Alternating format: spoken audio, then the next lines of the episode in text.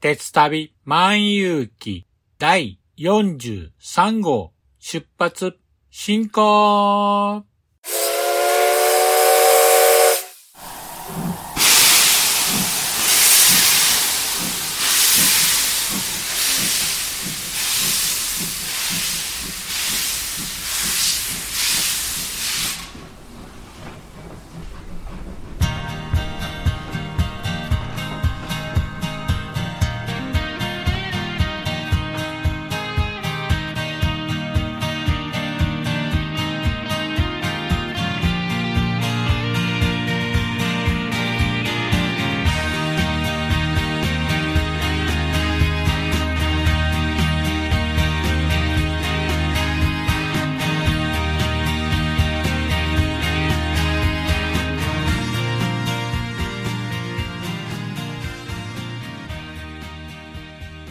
毎度ご乗車ありがとうございます。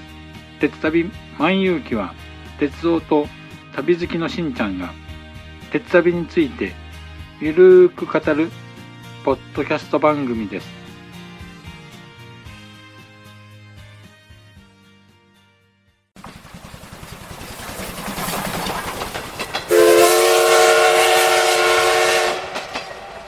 鉄旅万有記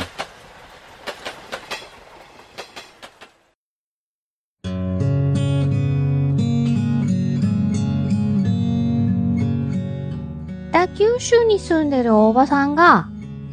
アニメや映画など、オタク成分たっぷりにお話ししてるよ。北九州の片隅、みんな聞いてね。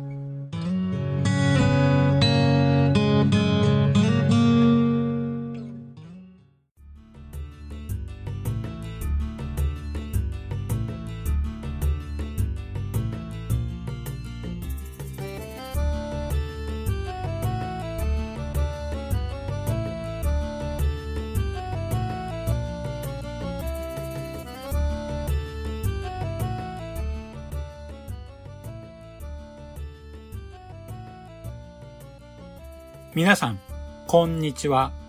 鉄旅万有記パーソナリティを務めさせていただきます。しんちゃんと申します。よろしくお願いします。あっという間にですね、ゴールデンウィークも終わってしまいましたけども、リスナーの皆さんはどんなゴールデンウィークを過ごしたんでしょうかね。私の住んでいる近畿地方はお天気も悪くて緊急事態宣言も出ていますので私はほぼほぼお家でおこもり状態でした。まあそんな中一日だけちょっとお出かけをしまして3密を避けられるならということで兵庫県の旧福知山線廃線跡へハイキングに行ってきました。とということで、今回は旧福知山線廃線跡と題しまして、廃線跡をハイキングしてきましたので、いろいろとお話ししたいと思います。では、詳しくは本編で。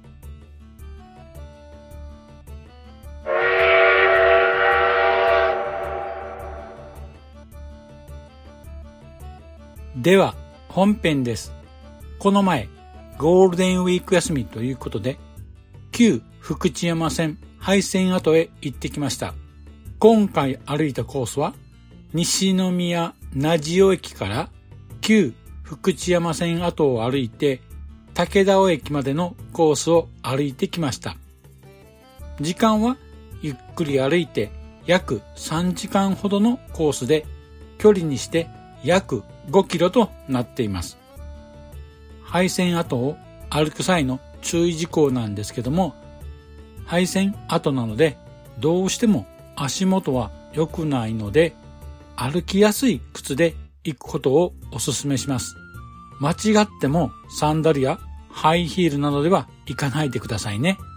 それとコース途中はトンネルがいくつもあります。必ず懐中電灯など明かりを持参してください。それと注意してほしいのはコースの途中にはトイレがありません。必ず出発前には駅なのでトイレを済ましてから行くことをお勧めします。さて、早速コースの案内なんですけども、私は西宮名塩駅から国道176号線沿いを歩いてですね、案内標識がありますので、その道に沿って廃線跡までたどり着きました。西宮名塩駅から歩いて約15分ほどで到着しました。まず入り口には鉄製の頑丈な車止めがあり、そこを抜けるといよいよ配線跡のスタートとなります。配線跡といってもレールもバラストもないので普通の遊歩道っぽい道となっています。ただし、ところどころに残る枕木が線路の痕跡をとどめています。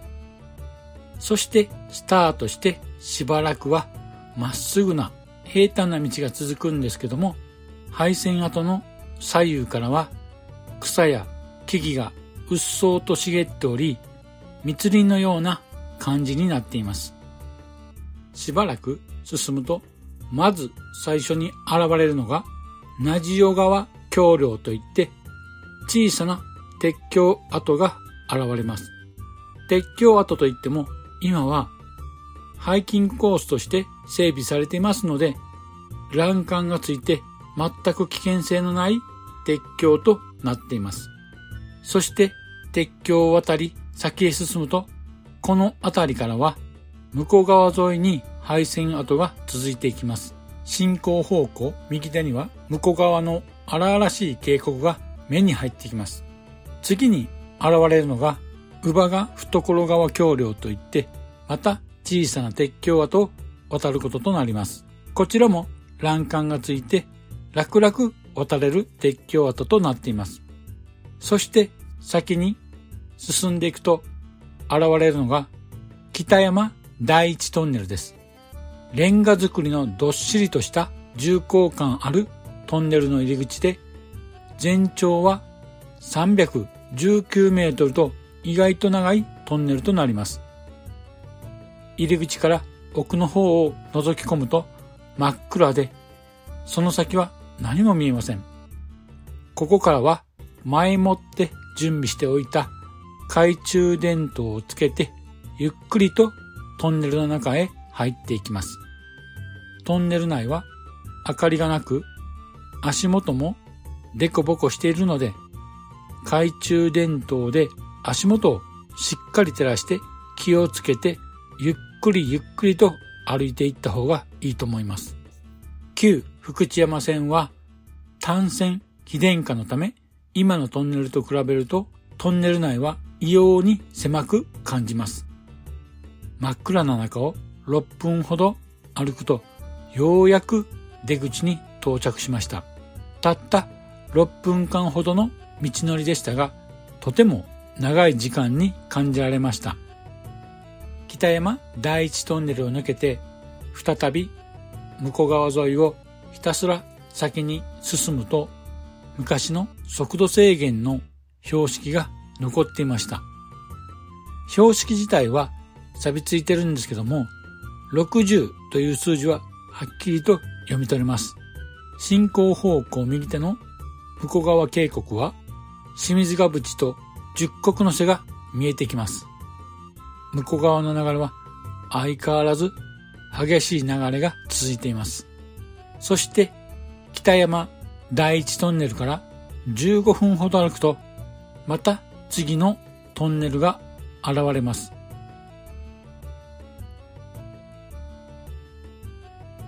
このトンネルは北山第二トンネルと言いまして全長413メートルもあるこの配線跡で最長のトンネルとなります。トンネル内は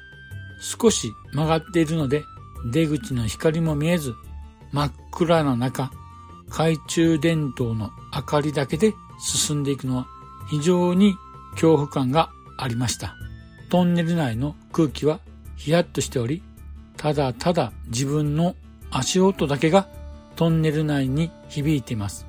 さらに、ところどころ天井から地下水がポタポタと落ちてきていました。正直、不気味な感じがしまして、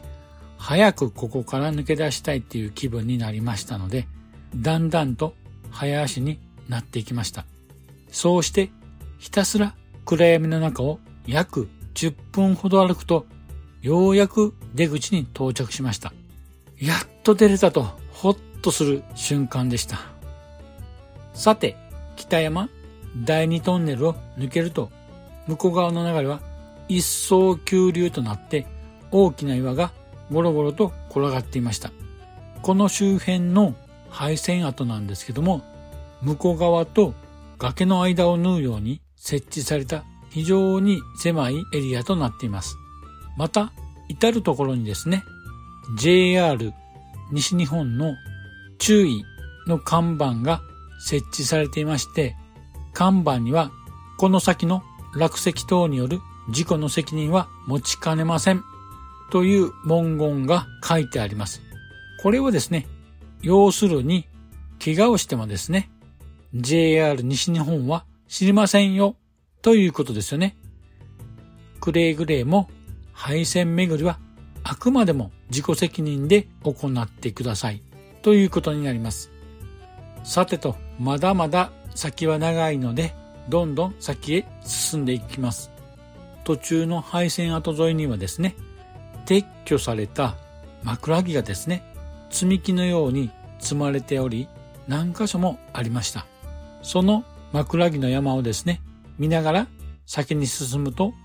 北山第二トンネルから15分ほどで溝滝尾トンネルが現れます。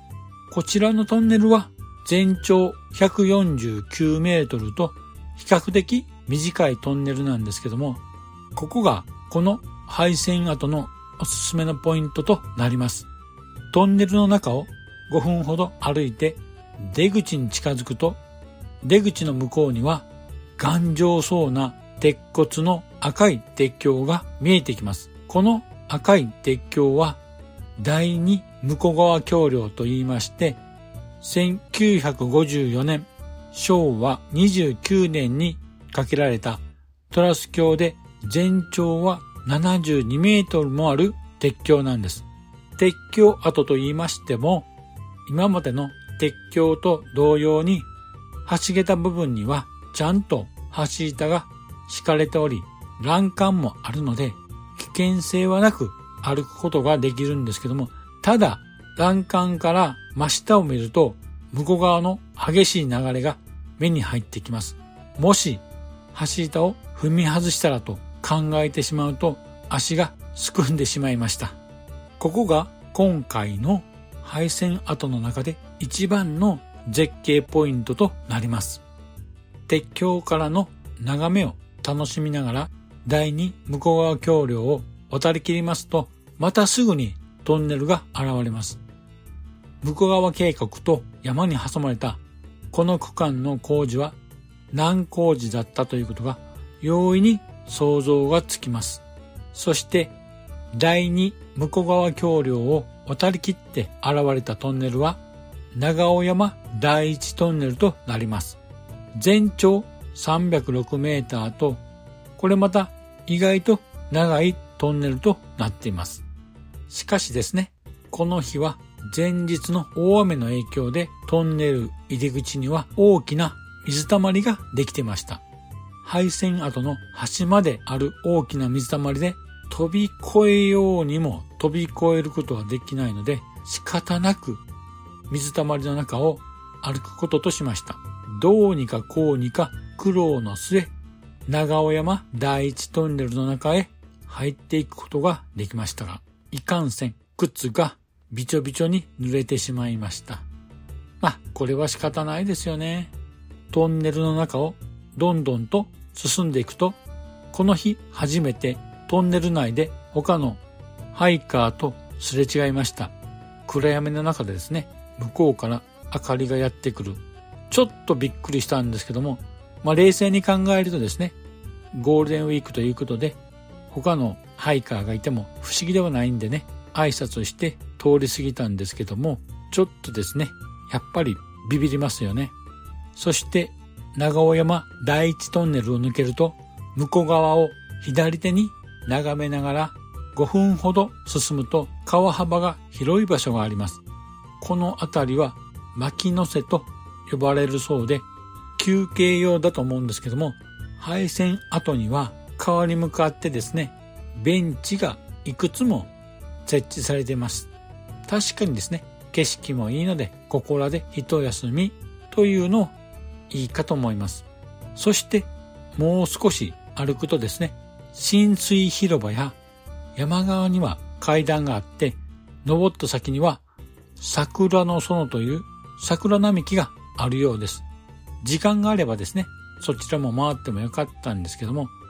今回はあまり時間がないので、寄り道をせずに先を急ぐこととしました。そして小さな鉄橋跡を渡ると、霧通しの先にですね、長尾山第二トンネルが現れます。このトンネルは全長147メートルと短く、ほぼ直線なので入り口から出口の光が見えてます。そして長尾山第二トンネルを抜けると約3分ほど歩いたところにですね、この配線跡最後のトンネル、長尾山第三トンネルへと立て続けにトンネルが現れます。長尾山第三トンネルは全長91メーターと一番短いトンネルとなるんですけども、カーブになっていますので、入り口からは出口が見ることができません。トンネル内なんですけども、枕木もバラストもだいぶ残っていますので、歩きにくいので、足元には十分な注意が必要です。そして長尾山第三トンネルを抜けて約5分ほど歩くと視界がパーッと開けてですね、小さなガーター橋、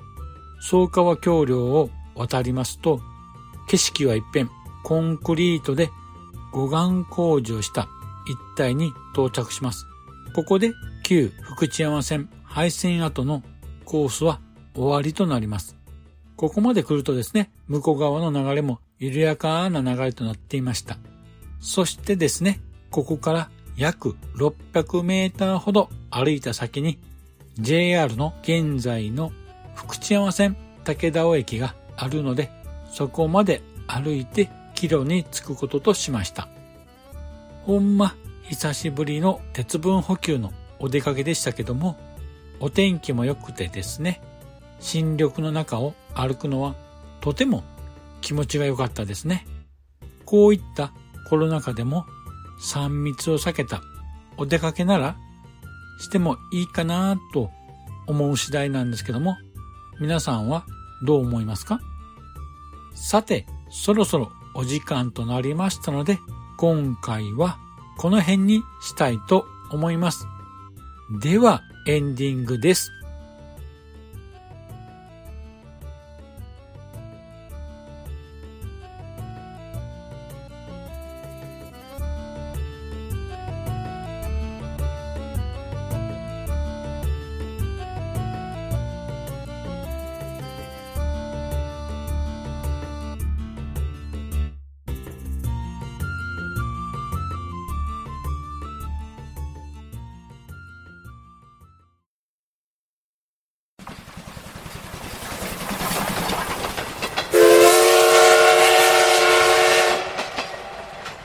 旅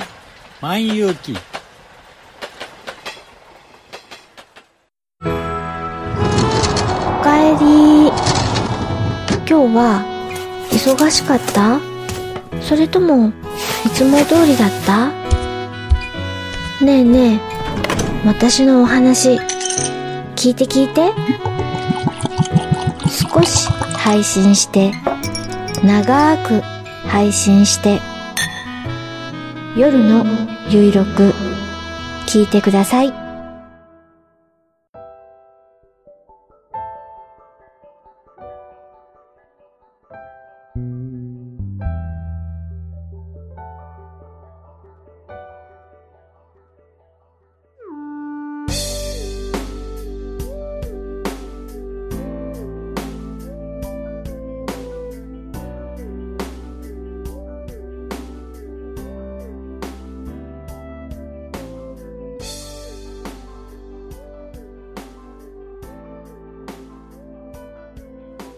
では、エンディングです。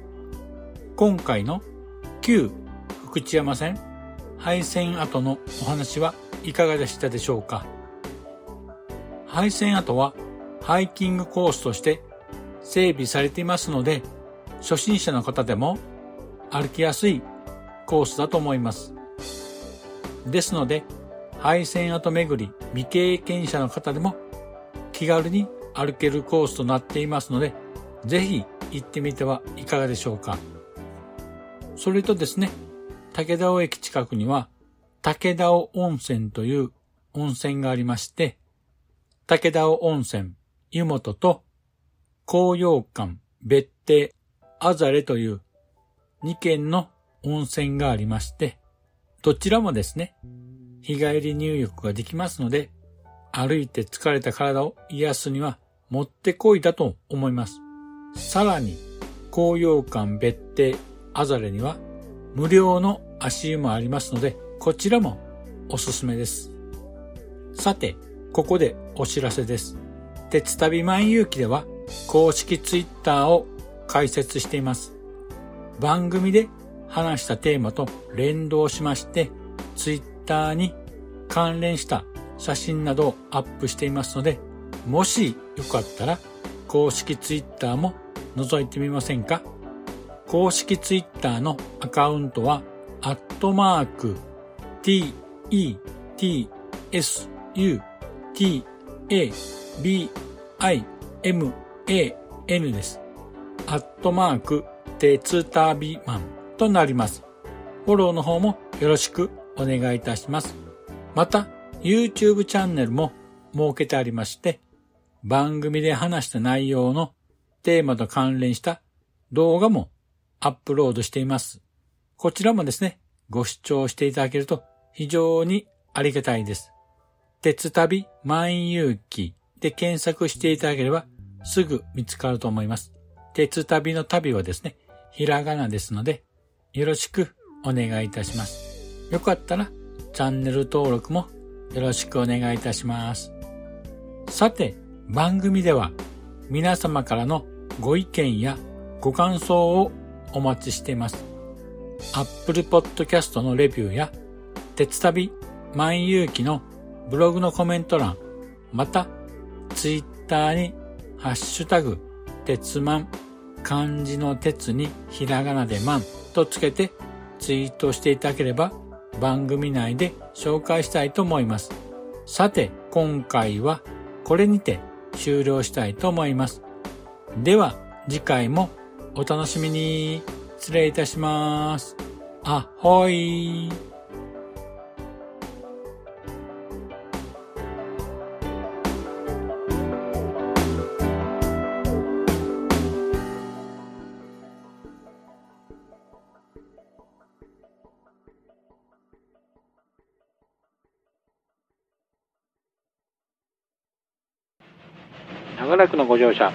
疲れ様でした。まもなく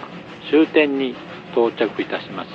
くれぐれもお忘れ物のないように、今一度お手回り品のご確認をお願いいたします。では、またのご乗車を心よりお待ちしております。ありがとうございました。